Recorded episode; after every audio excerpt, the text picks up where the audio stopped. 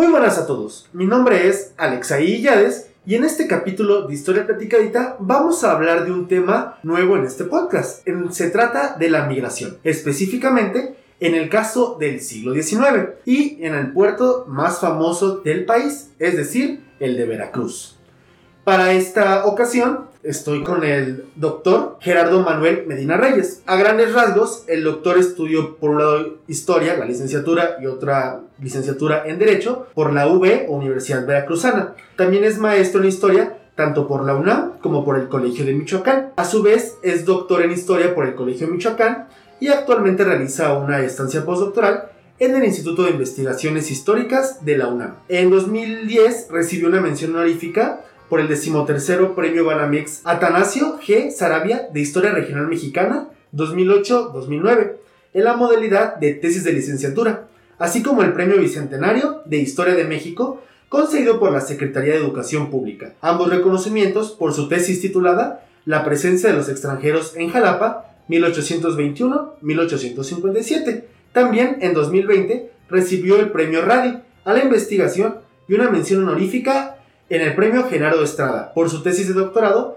Flujos migratorios a México, la población extranjera en el centro de Veracruz 1821-1848. Finalmente, en 2021, obtuvo una mención honorífica del Premio Berta Ulloa 2021 en investigación sobre historia diplomática de México, por la tesis doctoral ya mencionada. Entonces, a diferencia de la mayoría de los capítulos, salvo las entrevistas, ya no es como pues un aficionado hablando, sino que tengo el honor y el gusto de estar con todo un especialista sobre el tema. Muchas gracias por venir, doctor. Claro que sí, Alexei, mucho gusto. y saludo a todo tu este, público. Estoy muy contento de estar en este podcast. En primer lugar, te quiero felicitar también por esta iniciativa que tienes de divulgación en la historia, que tanta falta nos hace. Yo considero esto como ah, un gran mérito de tu parte. Y bueno, pues espero yo contribuir para en este tema de la migración, que es un tema fascinante, que bueno, que tendremos la oportunidad de charlar durante estos minutos. Y pues veo que, bueno, voy a ver si el caso de, del público, de tu público, pues se interesa, ¿no? En, en, indagar acerca de la presencia de migrantes que tuvo México en el siglo XIX. Pero primero vamos con lo primero, doctor. Antes que nada, ¿qué es esto de la historia de la migración? Mira, Alexei, la migración para entender, debemos de partir que eh, los procesos migratorios han estado siempre presentes en la historia de la humanidad. Entonces aquí hay que retomar algunos autores que coinciden en que la historia de la humanidad es precisamente la historia de la migración, ya sea que por eh, cuestiones naturales, por persecuciones políticas, por razones culturales, e inclusive también por razones socioeconómicas, pues las personas han tenido la necesidad de desplazarse. Pero no solamente esas han sido algunas de las causas, sino que también hemos tenido a personas que por la necesidad de eh, de aventura, ¿no? El deseo inclusive de recorrer el país, ¿no? Inclusive pues para la época que nos ocupa, pues algunas personas que llegaban se les preguntaba por qué visitaban México, y decían, no, pues yo solamente vengo a viajar, o yo nada vengo a lo que ahorita conoceremos como turistear, pero en esa época pues era viajar y se les conocía como viajantes o transeúntes. Entonces, vemos que todas estas causas influyen para que las personas se desplacen de un lugar hacia otro. Entonces, teniendo en cuenta todos estos elementos, nosotros podemos definir a la historia de la migración como una disciplina de la historia que se encarga del estudio de los desplazamientos que han tenido los seres humanos, ya sea por cuestiones individuales o por cuestiones forzadas. Y las cuestiones forzadas, pues ya nos metemos a otro tema también fascinante y que se relaciona con las migraciones, que son los exilios. Pero bueno, ahorita me enfocaré un poco más al primer punto, que son estas cuestiones individuales, ¿no? Y para ello, pues si quieres, quisiera retomar pues lo que nos dice un pensador, este, que es considerado como el pensador moderno de las migraciones, que es Ravenstein, que nos dice sobre su teoría de push-pull, es decir, factores de atracción y factores de repulsión. ¿Qué quiero decir con esto? Bueno, que hay factores que empujan a los individuos a salir, a salir de su eh, tierra natal, pero hay otros factores que también los impulsan para ir hacia otro. Esa es la teoría push-pull.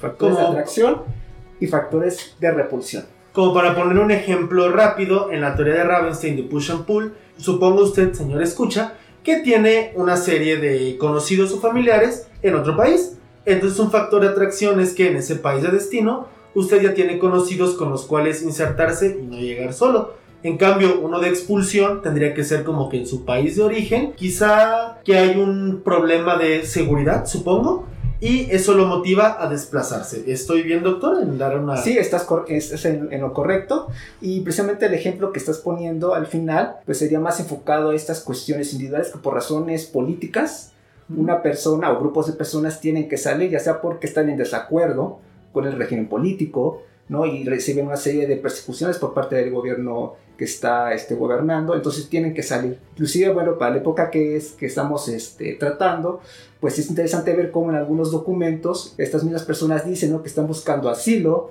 que están buscando protección, porque en su país de origen están saliendo, y ellos mismos lo dicen, por estas razones políticas. Y entrando, ya que menciona nuestro caso específico, es México en el siglo XIX. ¿Qué nos puede decir para empezar a introducirnos a esta temporalidad? Mira, eh, debemos empezar mencionando que cuando México eh, logra su independencia, pues van a llegar una serie de barcos que van a permitir o que van a, a llegar a los diferentes puertos mexicanos y estos barcos pues van a tener no solamente mercancías, sino también individuos. ¿Y por qué se va a dar esto? Bueno, porque va a haber una legislación mucho más flexible en comparación de los años precedentes que que era la, época colonial, donde pues había un poco más de restricción respecto al paso de personas que eran ajenas a la monarquía católica.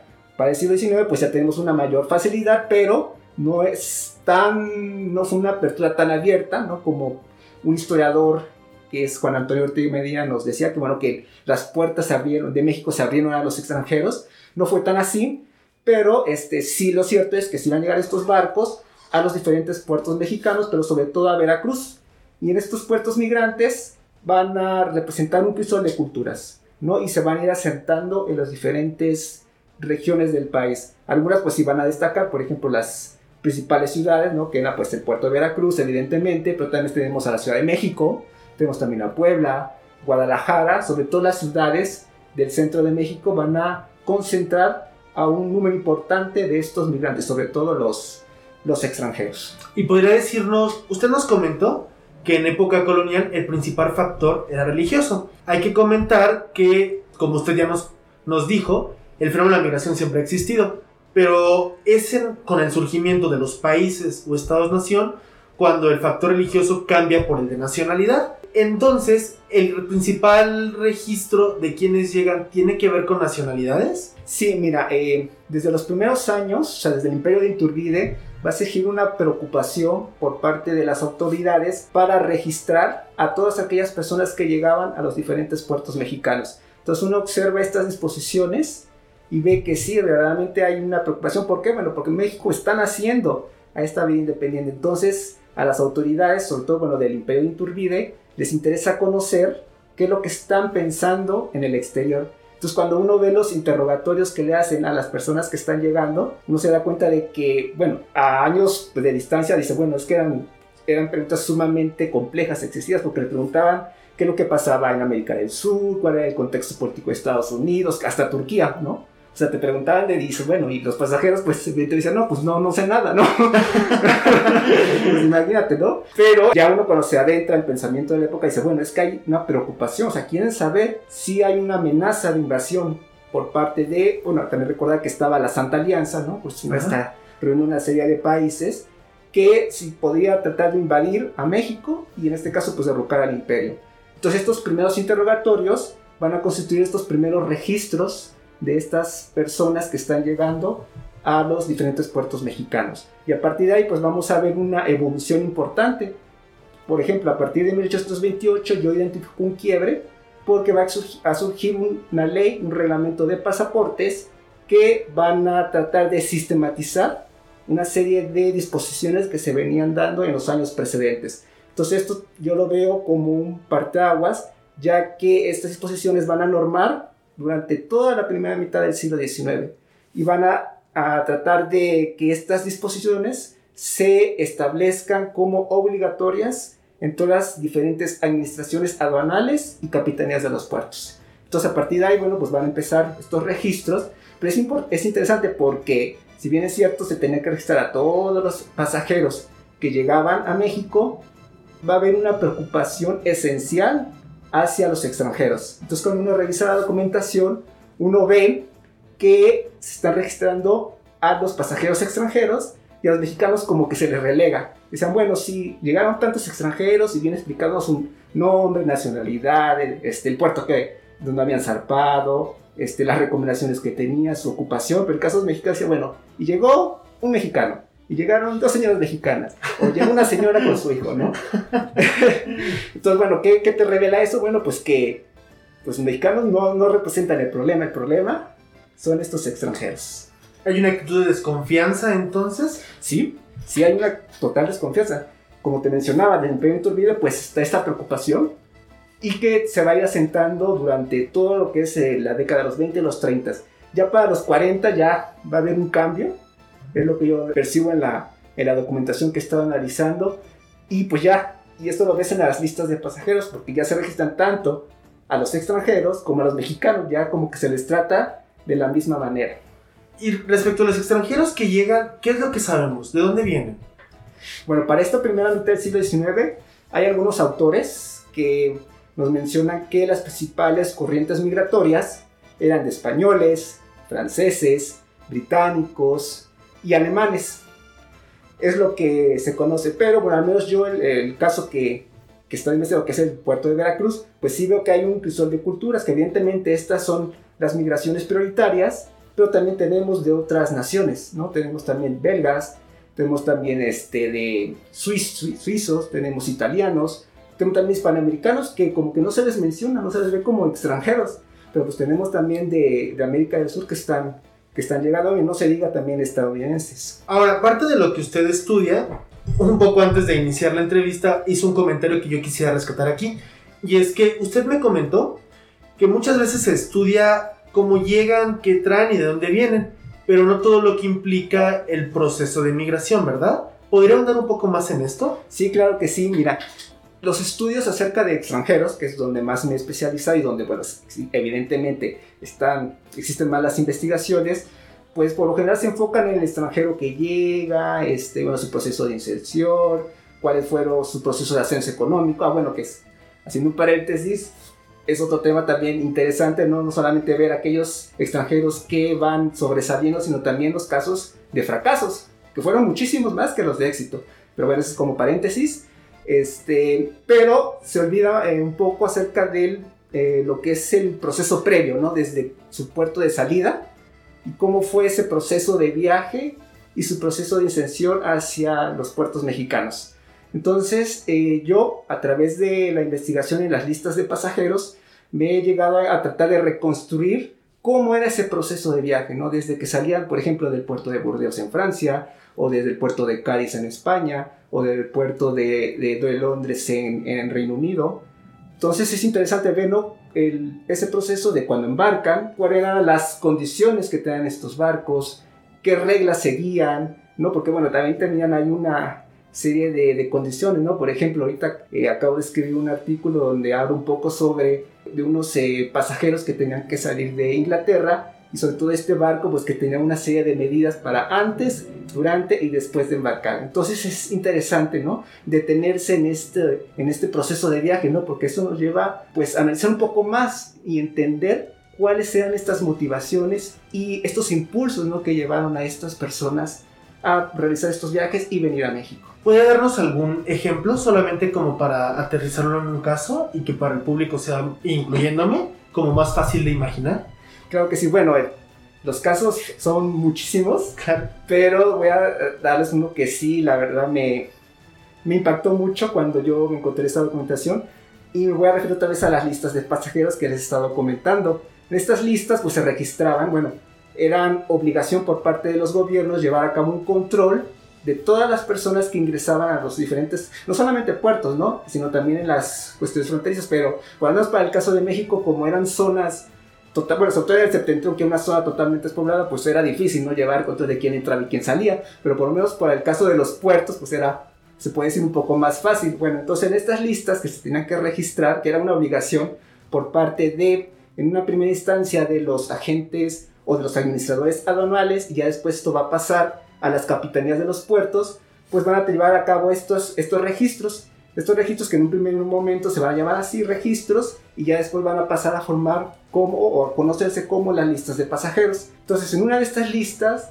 de unos de un barco que había zarpado del puerto del Havre en Francia, allá por 1853, llegó al puerto de Veracruz en diciembre de ese año. Entonces, el capitán del puerto, que se llamaba José, José Espino, pues iba a realizar su rutina de rigor, que era pues subir al barco, visitarlo, eh, hacer pues todas las eh, preguntas, no tanto al capitán del barco como a los pasajeros. Pero él nunca se imaginaría que ahí le comentarían que durante la navegación en el Atlántico, uno de los pasajeros mexicanos, Joaquín Bernal, había asesinado a una francesa, Eufrasia Bredíez. Entonces esto consta en la lista, dice, bueno, llegaron estos pasajeros, pero había una más, y que era esta francesa que asesinó este mexicano. Y en la misma lista de pasajeros se especifica que no se le registró todos los datos que tenía que llevar el mexicano porque inmediatamente que llegó lo bajaron y lo llevaron a la cárcel de la ciudad. Entonces aquí lo que nos pone a pensar este caso es que este es de los peligros a los cuales se enfrentaban los pasajeros al viajar en barcos, ¿no? O hacer las navegaciones ultramarinas. Estoy impresionado porque uno suele pensar cuando son problemas marítimos, no sé, en un naufragio o, o incluso piratas, ¿no? Que en el imaginario más popular, pero no que la propia tripulación haga este tipo de cuestiones. ¿Hay, alguna de ¿Hay algún otro como problema o conflicto que pueda tener el pasajero desde que aborda en el puerto, digamos, transatlántico hasta acá, hasta los primeros momentos del desembarque en Veracruz? Sí, de hecho uno de los problemas, que eso sí ya fue más frecuente, no este caso del asesinato, eso sí fue el único, todos los puertos que he revisado fue el único, este, sí, ese eran los pasaportes los pasajeros, los pasaportes, bueno, los pasaportes eran documentos que permitían la internación y la salida de cualquier país. Bueno, para el caso de México, eso era, esa era la función. Entonces, muchos de estos pasajeros, ya sea por eh, X o Y, no traían su pasaporte debidamente autorizado. ¿A qué me refiero con autorizado? Pues que necesitaba contar con la firma o con una autorización del representante mexicano en el exterior. ¿Y cuál era el representante mexicano en el exterior? Bueno, eran los cónsules o vicecónsules mexicanos. Tenían que llevar esa autorización. Si no la llevaban, pues cuando llegaban a México no se les permitía su ingreso. Entonces, bueno, hay me he encontrado bastantes casos acerca de estos pasajeros que llamo clandestinos, que eh, no contaban con, con, esta autorización. Sin embargo, bueno, algunas eh, autoridades portuarias pues, fueron flexibles. Inclusive la misma legislación que les comentaba de pasaportes y el reglamento de pasaportes de 1828 pues daba esta facilidad de que podían sustituir eh, la falta de, esta, de este permiso con una fianza que tenía que ser proporcionada, sea por un comerciante reconocido o por, su, o por el representante acreditado de, de la nacionalidad de este extranjero. O sea que había maneras para poder sortear falta de pasaporte. Pero sin embargo, a pesar de esto, pues algunos sí se internaron tal cual, o sea, no se esperaban, o sea, realizaban el trámite, pero ellos se metían. Entonces también la misma documentación revela, ¿no? De extranjeros, ¿no? Que, se, que ya habían llegado, por ejemplo, uno que ingresó en Tampico y había llegado hasta Guadalajara y se dan cuenta de que no tenía el pasaporte, no tenía la autorización legal para introducirse a México. Esto es un tema interesante que aún no profundizo mucho, que son de estos migrantes y pasajeros clandestinos. Pero sí, este, este era uno de los problemas que sí fue más frecuente, ¿no? Que a los que se enfrentaron no solamente los pasajeros, sino también eh, las autoridades mexicanas. Y bueno, esto de, la falta de atención a veces sí era pues como imputable, ¿no? Al, al, al, migrante, ¿no? Pero pues también me he encontrado ahí algunos casos de que sí perdían durante el viaje la, su documentación, porque pues, también hay que pensar ¿no? en eso, que el migrante no, solamente, no viajaba solo, o sea, viajaba con su baúl, viajaba con sus este, papeles de importancia, que cuáles sean los papeles de importancia, era su certificado de bautismo y el pasaporte y en ocasiones cuando pues tenían mayor poder adquisitivo pues llevaba muebles, inclusive por ahí este, se habla de que llevaban mascotas, pero bueno, eso era pues muy, muy, muy, ocasionalmente, pero por lo menos lo que les mencioné del baúl, ¿no? De estos documentos, sí eran como que lo indispensable para realizar los viajes ultramarinos. Ahora, ya que abordamos un poco México siglo XIX, específicamente Veracruz, ¿cuál es la importancia de este puerto, doctor? Sí, mira, Veracruz durante la etapa colonial había sido pues la principal entrada de personas, no, solamente de personas, sino también de mercancías. Vemos que, bueno, pues en un puerto que ya para finales del siglo XVIII se va a consolidar como un gran centro mercantil, esto debido pues a la serie de reformas, las reformas borbónicas, pero también a la creación de un consulado de comerciantes que se va a establecer y que lo va a permitir competir con la Ciudad de México. A partir de ahí, pues vamos a ver un crecimiento del puerto de Veracruz y en el siglo XIX ya con la independencia, pues vamos a ver que va a seguir manteniendo esa hegemonía y vamos a ver su relación con diferentes puntos del globo, ¿no? Con Estados Unidos, con el Caribe, con América del Sur, con Europa. Van a ser estos puntos a los cuales pues Veracruz va a tener una enorme relación. Aparte, bueno, de los, de los elementos que les menciono, pues también estaba la aduana. Eran los principales, ¿qué, era la aduana? Bueno, estaban los principales ingresos fiscales del país. O sea, quien tuviera Veracruz tenía el, pues el poder, ¿no? El control político. Pues de ahí vemos, ¿no? Cómo cuando se llevaron a cabo las intervenciones extranjeras, pues el punto era evidentemente tomar Veracruz. Entonces pues, vemos que desde el punto de vista económico, desde el punto de vista comercial, punto de vista migratorio, pues era un lugar pues importante, ¿no? Y pues ahí podemos entender que pues la mayoría de pasajeros, ¿no? de, de migrantes que vengan del exterior entren por, por Veracruz. Nada más como un, un rápido comentario. Veracruz está quizá un poco más relacionado con una formación en historia que tengamos como el público no especializado, porque hay que recordar que generalmente cuando se nos enseña historia política o bélica, Veracruz es un punto de referencia constante, empezando por la consumación de independencia, llegando hasta incluso el lugar donde se refugia tanto Juárez como después Carranza, e incluso todavía la intervención que se da durante el porfiriato. Eso solamente como para comprender o darle sentido, lo que usted ya nos comentó, por qué en nuestras clases como de primaria prepa es ese lugar tan, tan recurrente que pues cuando uno lo ve en, en formación básica no tiene sentido aparente porque solamente es historia como política pero justamente la historia de la migración la historia y su relación con la historia mercantil nos permite poner en dimensión este tipo de espacios.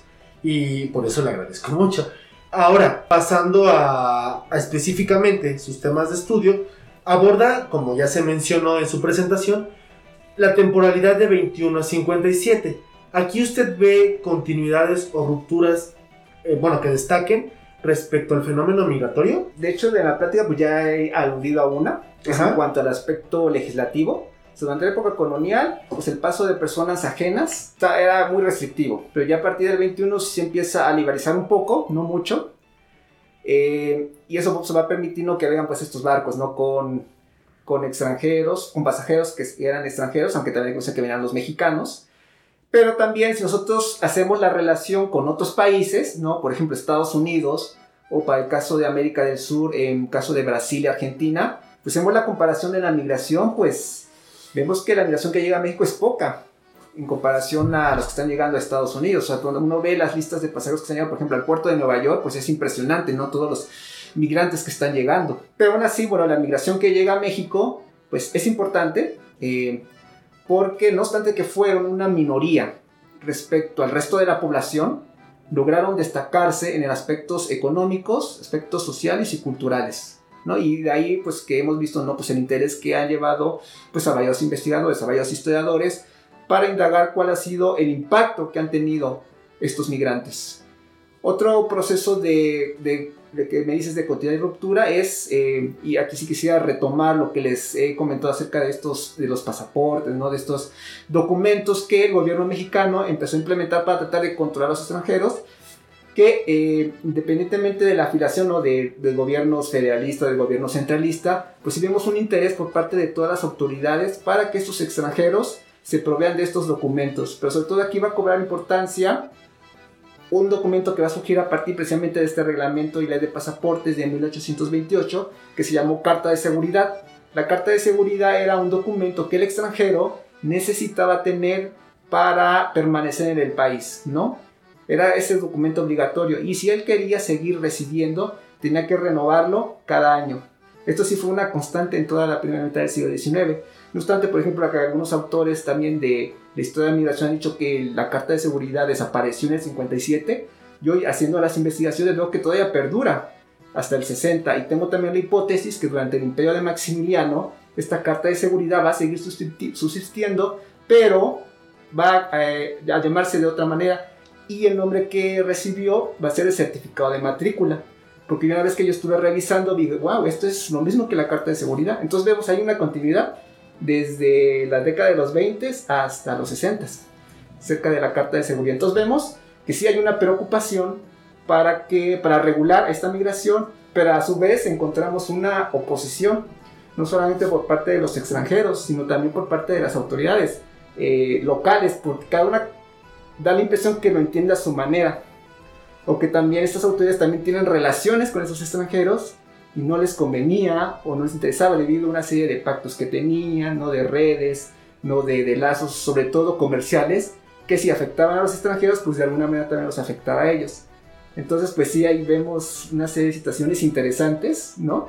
Que bueno, que es este, bueno, necesitaremos otra platicadita para seguir profundizando, pero sí nos revela, este, y eso sí quiero insistir en la preocupación de que sí, hay una reglamentación que se está tratando de imponer, pero también hay una oposición para que, este, por, por parte de estos extranjeros que, bueno, incumplen, inclusive, por ejemplo, hay un fondo en el Archivo General de la Nación donde se puede encontrar, pues, parte de esta documentación, ¿no? Y donde se puede historiar la migración extranjera a México, que se llama Carta de Seguridad. Entonces, en este fondo, pues, uno revisa y ve, pues, una serie de quejas, ¿no? En reiteración de autoridad, bueno, que los extranjeros se provean de su carta de seguridad. O sea, cualquier año que uno vea, siempre está esa reiteración por parte de las autoridades mexicanas para que se provean de este documento.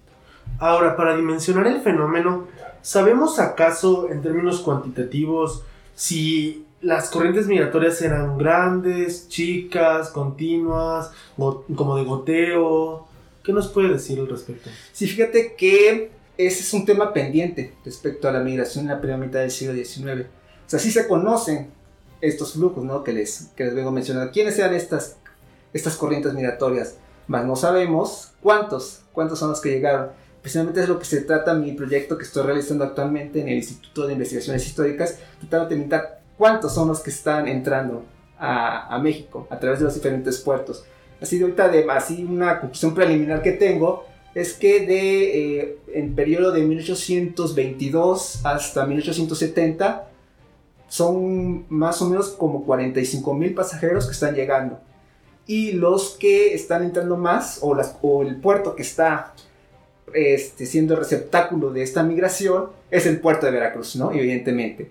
Entonces, hacer la, este, la relación, pues vemos que del total de estos 45 mil, casi 35 mil son los que están entrando por Veracruz y los demás pues se están repartiendo en todos los demás puertos, que son Matamoros, este, el puerto de Frontera, de Cisal, de Mazatlán, Guaymas, San Blas, que eh, no está recibiendo tanto la migración extranjera. Y un elemento también importante que he encontrado es que allá por 1850, 49-50, va a ocurrir un fenómeno importante en Estados Unidos, que es la fiebre del oro, que eso va a motivar también una migración interesante, porque este, van a llegar barcos, sobre todo de Estados Unidos, de Nueva York, de La Movila, de Nueva Orleans, que van a desembarcar en el Golfo de México, sobre todo en el puerto de Veracruz, y cuando uno ve las listas de pasajeros, todos dicen que quieren ir a California. Y uno se va al Pacífico mexicano, se ve un fenómeno contrario de mexicanos que están saliendo de San Francisco, California, y que están entrando a todos los puertos del Pacífico. Entonces aquí vemos como una, este, una relación entre la migración extranjera del Golfo y por el otro lado la migración mexicana, ¿no? que está saliendo de Estados Unidos y que está llegando hacia los puertos del Pacífico mexicano. Y por ejemplo, suena aquí para nosotros que no estamos versados en el tema, incluso raro que por qué alguien que quiere ir a Estados Unidos entraría primero a México. ¿Por qué llegar primero a Veracruz? Bueno, recordemos que en Estados Unidos no estaba el ferrocarril. O sea, ellos venían de la parte del este de Estados Unidos. O sea, no había todavía esa conexión de recorrer todo ese vasto territorio hacia el oeste. Entonces era mucho más fácil eh, ingresar por México para, eh, para, para luego llegar al Pacífico, de agarrar un barco y llegar directamente hacia, hacia California. O sea, el, proceso de viaje era mucho más fácil ¿no? que hacerlo en tierra. porque todavía no existía o, estaba en proceso apenas del ferrocarril, pero no, todavía no unía de costa a costa. Entonces era más fácil para ellos ingresar por México, salir por el Pacífico, agarrar un barco y llegar hacia el puerto de San Francisco, California. Como recomendación de este mismo podcast tenemos el capítulo número 4 dedicado al ferrocarril. Y a modo de contexto muy muy rápido para quien no esté familiarizado, la fiebre del oro es básicamente un fenómeno de que se encuentra mucho de este metal en California y propicia la inversión.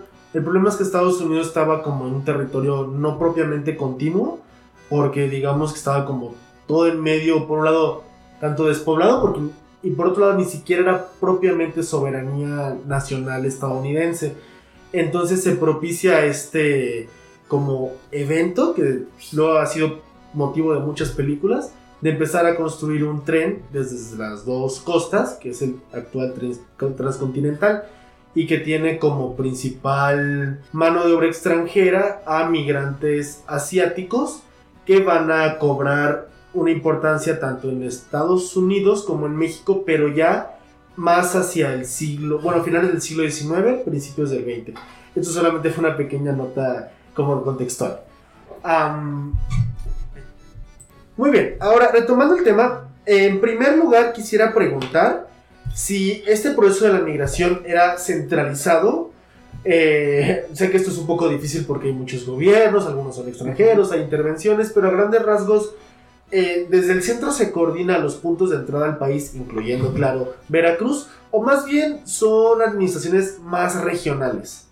Sí, mira, Alexei como comentaba, eh, hay una serie de disposiciones que surgen que tratan de regular el paso y la, entrada, paso, entrada y estancia de los migrantes que están llegando a México. Eso sí es algo general, algo que sí está constante en la primera mitad del siglo XIX. Sin embargo, a la hora de que uno ve la documentación y analiza ya de manera particular, vemos que estas disposiciones se van asumiendo de cierta manera que no se cumplen del todo. Por ejemplo, si nos vamos a ciertas eh, regiones, por ejemplo, el caso de Matamoros, el administrador de la aduana fue sumamente flexible para permitir el ingreso de pasajeros a México. ¿Por qué? Bueno, porque si era... Porque llegaron muchos que no traían pasaporte, y como les mencionaba al inicio de, mi, este, de esta plática, que bueno, el pasaporte tiene que estar autorizado, debe estar obviamente certificado, firmado y con todos los requerimientos legales para que pudiera entrar al país. Pero dice, bueno, no trae pasaporte, este, pues lo conozco, ah, porque muchos de estos eh, pasajeros eh, habían bajado, viajado a Estados Unidos, sobre todo a Nueva Orleans y regresaban de allá. O sea, me lo conozco, es familiar de acá, es vecino conocido, ya lleva siete años, no, pues que pase ah, ni boleto de desembarco le doy, ¿no? O sea, ¿cómo?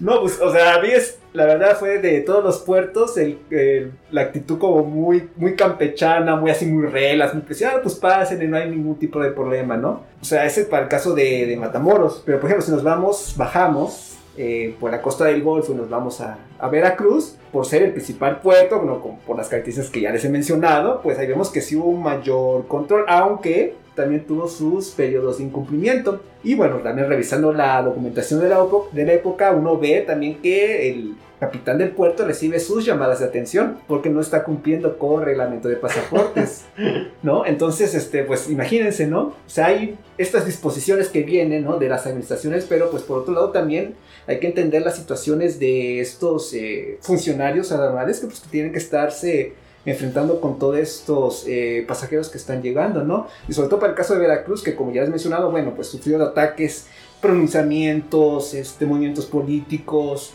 eh, pues sí, tenían que estar al tanto de ello, ¿no? Entonces sí, hay, es, es, interesante, ¿no? Ver, ¿no? Que, bueno, sí están estas disposiciones, pero pues sí se van a ir asumiendo de manera este, eh, discrecional. Ahora, si nos vamos, por ejemplo, para el caso del Pacífico, ¿no? los puertos de San Blas, de Mazatlán, de Guaymas, vemos, por ejemplo, que hay una disposición a partir de 1841 donde eh, se pide por parte del Ministerio de Relaciones Exteriores que los puertos, todos los capitanes del puerto de, de México, lleven un estricto envío a la Secretaría de todos los buques que están entrando y saliendo del país. Entonces esto, o al menos para los casos de los puertos del Pacífico mexicano, como que le dieron mucho mayor importancia a esto que a los pasajeros. porque aunque sí los este, eh, enviaban las noticias, que pues era la obligación de hacerlo, como que lo hacían como que ya casi casi a la fuerza, ¿no? Porque pues aquí lo importante era eh, mandar pues esto. Y aquí se vuelve a retomar lo que también ya les he eh, comentado a lo largo de esta platicadita, que pues ¿por qué, por qué, por qué priorizar la entrada de barcos con mercancías? Bueno, pues porque las mercancías pagaban impuestos y los impuestos pues iban a ingresar a las arcas federales y estos impuestos pues eran los principales ingresos del país. Entonces pues era la razón, ¿no? De por qué el gobierno y por qué los capitales de puertos pues sí priorizaron, o por lo menos a partir de este año que yo identifiqué, las, el envío de las noticias de entradas y salidas de, de barcos con mercancías. Algo como que podrá sonar muy obvio, pero es muy útil para estudiar cualquier ámbito de la historia, es que el hecho de que exista una norma no significa que haya una correspondencia literal con las prácticas que existen, y esto nos acaba de dar como un excelente ejemplo. ¿Había alguna forma como de sortear alguna de los requisitos, como por ejemplo el pasaporte? Sí, de hecho la misma legislación mencionaba, bueno, si no traes tu pasaporte visado, puedes eh, recurrir a una fianza por parte del cónsul o por parte de un comerciante reconocido. Serán como las figuras válidas. Pero ya en la práctica vemos que también se permitió sustituir el pasaporte por un certificado de nacional extranjera expedido por un representante acreditado en México. O sea, eso era más que nada para aquellos extranjeros que ya habían vivido en México, que se habían ido por X motivo y regresaban, o también por la carta de eh, la carta de seguridad. Eran los documentos que por los cuales se podía sustituir. Y si no llevabas ninguno de estos y luego dices, ahora qué hago? No, no tengo, no tengo conocidos, no tengo la carta, pues hubo ocasiones en que pues puedes quedar detenido.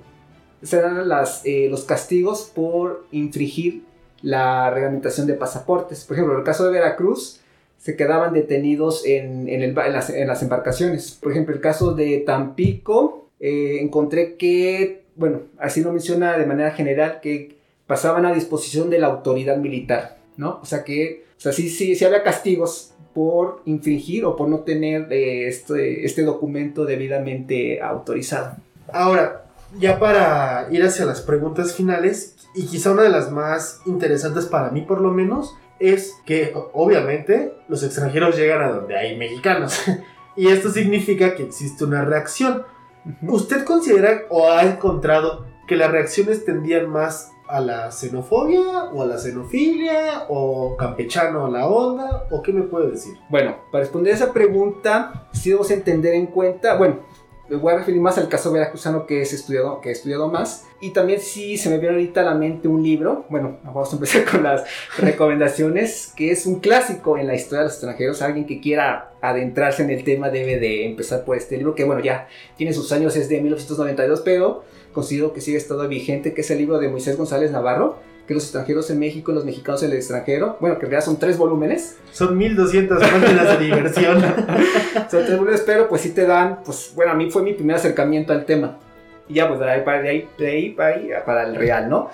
Pero, este, sí, eh, bueno, para el caso de Veracruzano, yo intenté indagar cuáles eran ese tipo de reacciones que tenían los veracruzanos ante la presencia extranjera. Por ejemplo, este, para el caso de la Ciudad de México, aquí retomo a Moisés González Navarro, menciona así un poco de forma este, pintoresca, pero porque este, la información lo sacó de un, de un, de un periódico capitalino que durante los eh, primeros años de vida independiente, por ejemplo, a los ingleses se les catalogaba como diablos entonces decía, no, pues es que eh, los, cuando se estaba llevando a cabo una procesión en la Ciudad de México y veía que todos los mexicanos este, se arrodillaban ante el Santísimo, pero los extranjeros no, y en eso era un británico que no, decía, no, bueno, si es que ese británico, debajo de sus ropas tiene una cola y luego van a salir los cuernos, ¿no?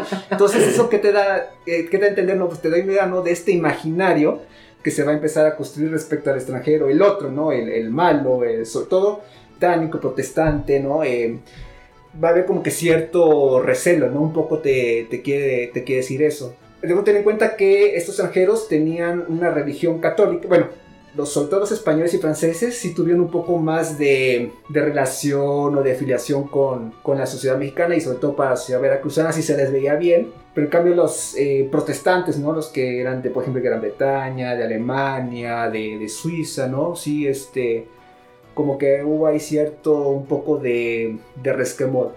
Y al menos este, un poco retomando lo de la xenofobia y xenofilia, esto lo veo más, sobre todo para la primera, mitad del siglo XIX, en estos momentos coyunturales o críticos que vive México. Por ejemplo, el caso de la expulsión de españoles que se da en la década de 1920, eh, ese deseo o ese interés para que los españoles ya no formen parte de los principales cargos que venían ostentando desde la época colonial, pues también va a ser uno de los detonantes o va a provocar que eh, en las que se discuta entre los, los dos partidos que están, el partido yorquino y el partido escocés, acerca de qué hacer con estos individuos. Entonces, este ambiente político ¿no? que se está llevando a cabo acerca de, de la situación de los españoles, pues la población se va a ir este, nutriendo de ello. Entonces, sí se, sí se registraron en estos momentos, y aquí sí vemos una, una hispanofobia de, eh, de eh, golpes, de, este, de multitudes,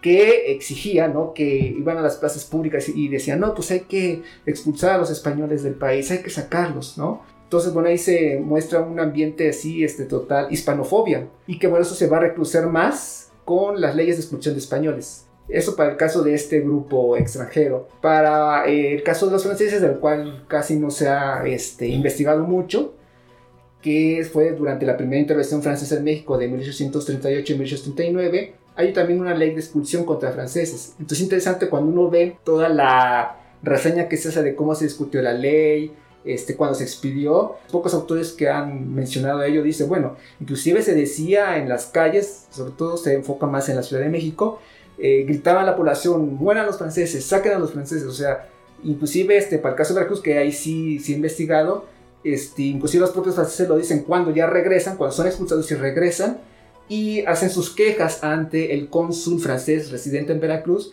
Él dice que sufrieron destrozos en sus negocios, que sufrieron saqueos, que sufrieron robos, este, que inclusive algunos habían sido golpeados por parte de los mexicanos. Entonces, ¿qué te está revelando eso? Que en momentos donde hay una cierta como reacciones o de leyes, de disposiciones contra los extranjeros, es cuando los ánimos de los mexicanos se elevan y vienen este, estas reacciones contra ellos. Y otro caso interesante es durante la intervención estadounidense. Vemos también que, pues, por la misma intervención de las tropas norteamericanas, ¿no? Y este, la presencia de guerrillas, de de guerrilla, pues sí también va a originar que, pues, no solamente aquí, tampoco, no solamente van a sufrir los extranjeros, sino también los mexicanos. Pero para menos yo que me he enfocado más en los extranjeros, pues sí es interesante ver algunos testimonios de destrozos que les provocan los, este, no solamente las tropas norteamericanas, sino también los propios mexicanos, precisamente por la misma dinámica de la guerra, ¿no? Entonces, pues sí podemos encontrar estos elementos de, el caso de la, de la xenofobia, elementos que, eh, de reacción que están experimentando los mexicanos y en particular los veracruzanos. Y en el caso de pues aquellos elementos de que gusten a los extranjeros, por ejemplo, el caso de que se ha documentado un poco es sobre las modas, ¿no? Sobre por ejemplo, el modo de vestir, que, por ejemplo, para el caso de los ingleses, que se fue muy, muy presente en las primeras décadas del siglo XX, ya después, pues el gusto por lo francés, por la cultura francesa, por los autores franceses, pues iba a originar también una cierta predilección por, por, este, por, este, por, los, por los franceses y por la cultura francesa en general. Es muy irónico porque los tres ejemplos que nos acaba de mencionar, ya en el siglo XX van a ser como los extranjeros que se pide que vengan, casi, casi. Sobre todo el caso de los españoles. Pero eso ya es motivo para otro capítulo. Y también va a ser motivo para otro capítulo que nos termine de explicar acerca de los temas que está investigando para que no quede ese vacío pendiente. Lo que sí quisiera es que ya para ir cerrando, nos recomendara un poco de bibliografía para aquellos que nunca nos hemos adentrado al tema, quizá pues no estudiamos historia, sino ¿cómo podríamos saber que por ahí es un libro algo accesible, pero que no es un fraude? pues sí, bueno, ya les mencioné uno, el del libro de, bueno, los tres volúmenes de Moisés González Navarro. Hay otro libro también para la primera mitad del siglo XIX que es de eh, George Berninger, que es La inmigración en México que es de 1821 a 1857, que también pues es más, más viejito que el de Moisés González Navarro, pero pues ahí también tiene un poco sobre las discusiones ¿no? que se llevaron a cabo en el Congreso mexicano acerca de, de las, eh, sobre temas de, más que nada de colonización. Bueno, ahí el autor confunde un poco inmigración, inmigración y colonización, bueno, pero yo creo que también sea otro tema de, para hablar, pero es interesante, ¿no? Que te, te, dan, te da cuenta, ¿no? De cómo la élite mexicana pensaba o creía que la inmigración extranjera era la panacea para el país, ¿no? Que iba a solucionar los males, que viniendo los extranjeros iban a solucionar los problemas del país, que iban a, a, a poblarles de aquellas eh, regiones deshabitadas, sobre todo en el septentrión, donde no había nadie, pero pues es que la realidad va a ser totalmente diferente. Esos son como que los libros clásicos. Y ya en los últimos años pues han surgido una serie de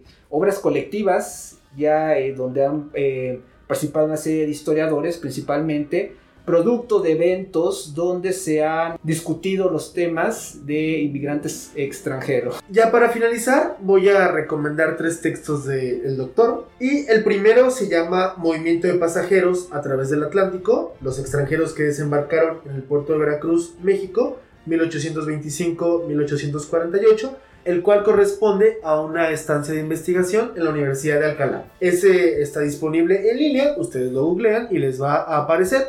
Igualmente en línea, igualmente en línea en el repositorio del Colegio de Michoacán se encuentra su tesis doctoral, Flujos migratorios a México, la población extranjera en el centro de Veracruz, 1821-1848.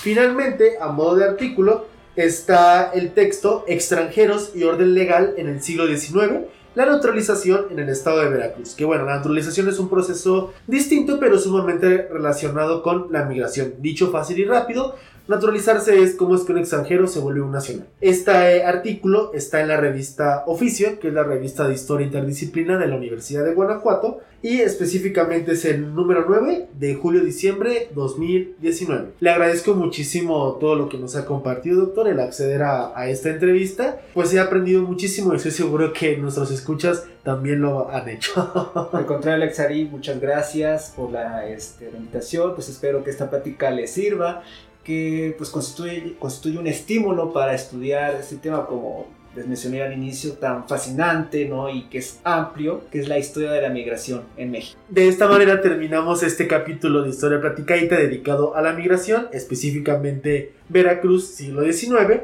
y nos vemos la próxima semana para hablar sobre literatura, historia, Bolaño y violencia con la tesista Fernanda Sada. Nos despedimos hasta el próximo capítulo, siempre recordándoles que nos pueden encontrar en redes que son Facebook, Twitter, Pinterest e Instagram como arroba hplaticadita o historia platicadita podcast, así como nuestro correo historiaplaticadita gmail.com.